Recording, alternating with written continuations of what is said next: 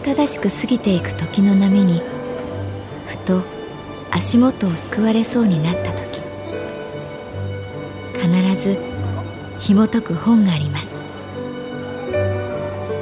その本にはある女性の人生が描かれています。どこにでもあるごく普通の人生。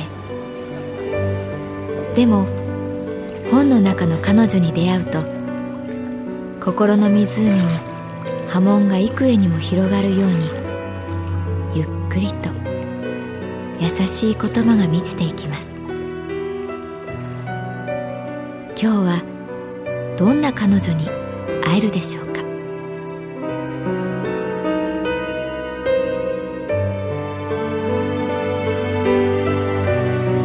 サウンドライブラリー。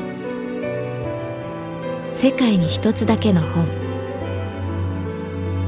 朗読は私木村多江がお送りいたします。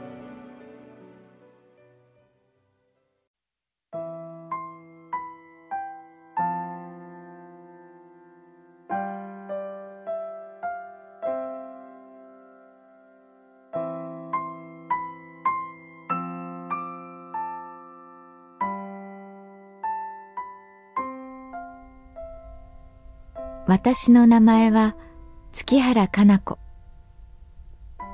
旅行会社に勤めている。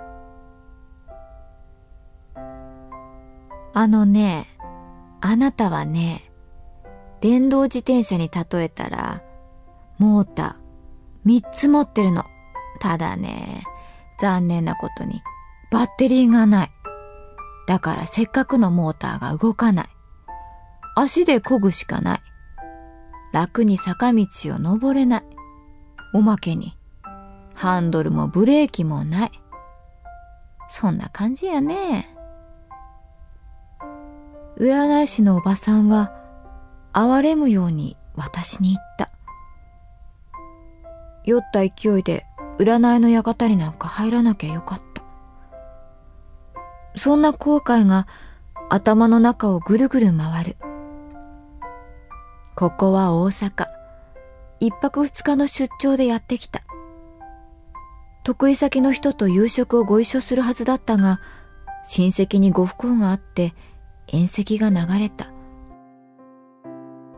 仕方なく宿泊するビジネスホテルの近くの商店街で一人でたこ焼きを食べ、ビールを飲んだ。出張先の夕食、それも一人の場合はなんだか難しい。雑誌やネットで美味しいお店を調べるというのも苦だ。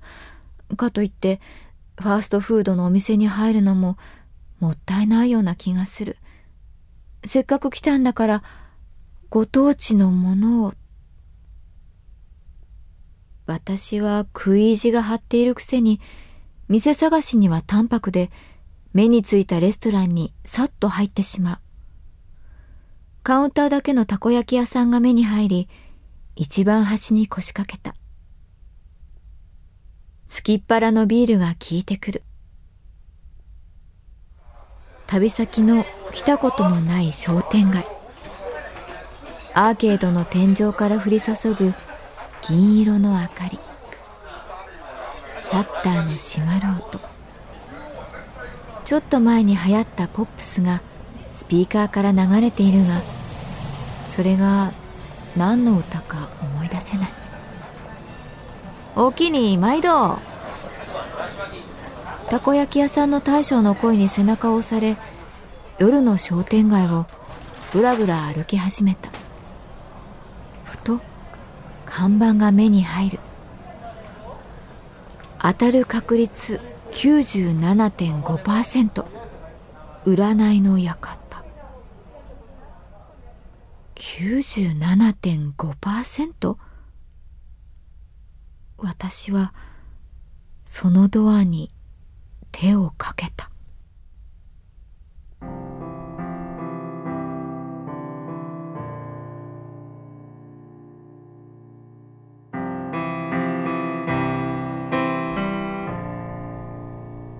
大阪の小さな商店街酔った勢いで入った占いの館は四角い木のテーブルとパイプ椅子がポツンとあるだけ。占い師のおばさんはびっくりするくらい普通の女性で制服を着ていれば銀行の窓口の人に見える。私の生年月日や生まれた時間名前を聞きしばらく何冊もの本を頼りに丸を書いたり数字を足したりブツブツ言いながら白い紙を埋めていった。はい。そうやね。あなたはね金の人やね。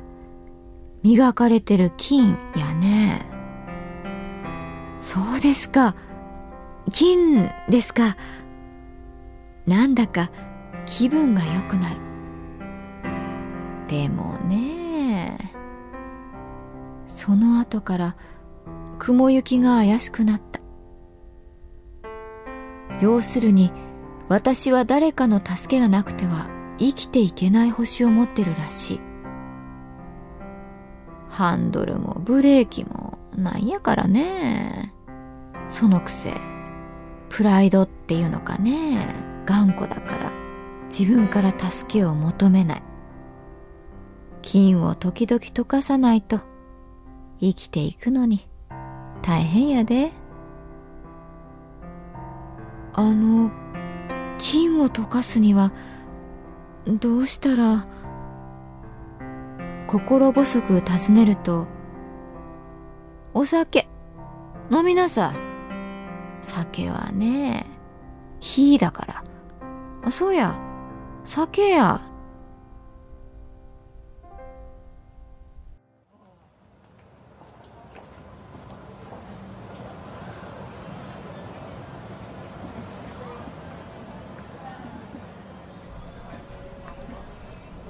あれ？月原さん。占いの館を出て酒場を求めて歩いていたら声をかけられた。振り向くとスーツ姿の同じ年くらいの男性がにっこり笑って私を見ていた。いやーこんな偶然。あるんだな。嬉しいな。懐かしいな。まさか大阪のこの商店街で月原さんに会うなんてな。男性はどんどんテンションが上がっていくけれど、私は思い出せない。誰だったかな。同じ会社？いや、得意先？高校か大学の同級生。あ、どれも違うような。出張か何かですか？そう聞かれ、ええ、まあ、と答える。よかったら、これから飲みに行きませんか？すぐそばにたこ焼きとシャンパンを合わせたお店あるんです。たこシャンって言うんですけど、さっきたこ焼きを一人で食べたとは言いづらい。あの、失礼ですけど、思い切って聞いてみた。え？あ、ああ、すみません。そうですよね。一回しか会ってないから、わかんないですよね。男性はスーツから名刺を出した。そこには我が社のライバルともいえる旅行会社の名前があった。山田忠義さん。一度沖縄のホテルでツアー一緒になりましたよね。ようやく思い出した。今から5年近く前だと思う。そうだ、あの時具合が悪くなった私のお客様を介抱してくれたのが山田さんだった。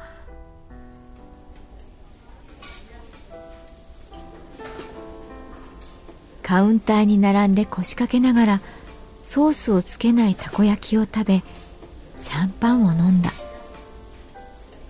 おいしい。思わず声が出た。でしょう。それから山田さんはゆっくり話し始めた。僕ね、実はこの商店街の近くで生まれたんです。今回は出張のついでに寄ってみたんです。ノスタルジーってやつですね。いろんなことを思い出しました。親父に買ってもらった文房具。あ、割れない筆入れとかね。お袋にお使い頼まれて、コロッケとか豆腐とか買いに来たことなんかをね。商店街のおっちゃんやおばちゃんのおきにっていう声、覚えてるんだよな。そこで急に山田さんは視線を落とした。いやこのところ仕事きつくてねほんと正直参ってて弱いんだよねここになんか逃げてきたっていうか俺なんだろう。無力っていうかいつも誰かに助けてもらって一人じゃ何にもできないんです。そこで私は山田さんを見ていった。私なんかねモーターが3つもあるのにバッテリーもハンドルもブレーキもない足で漕ぐ電動自転車なんですよ。山田さんはしばらくじっと私を見てから弾けるように笑った。なんだそれ。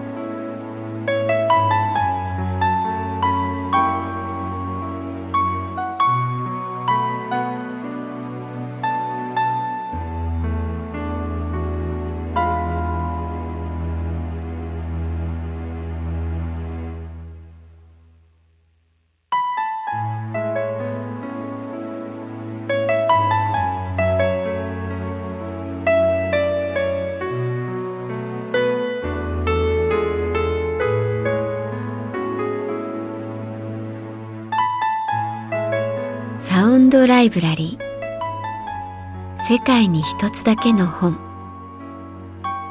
作北坂雅人。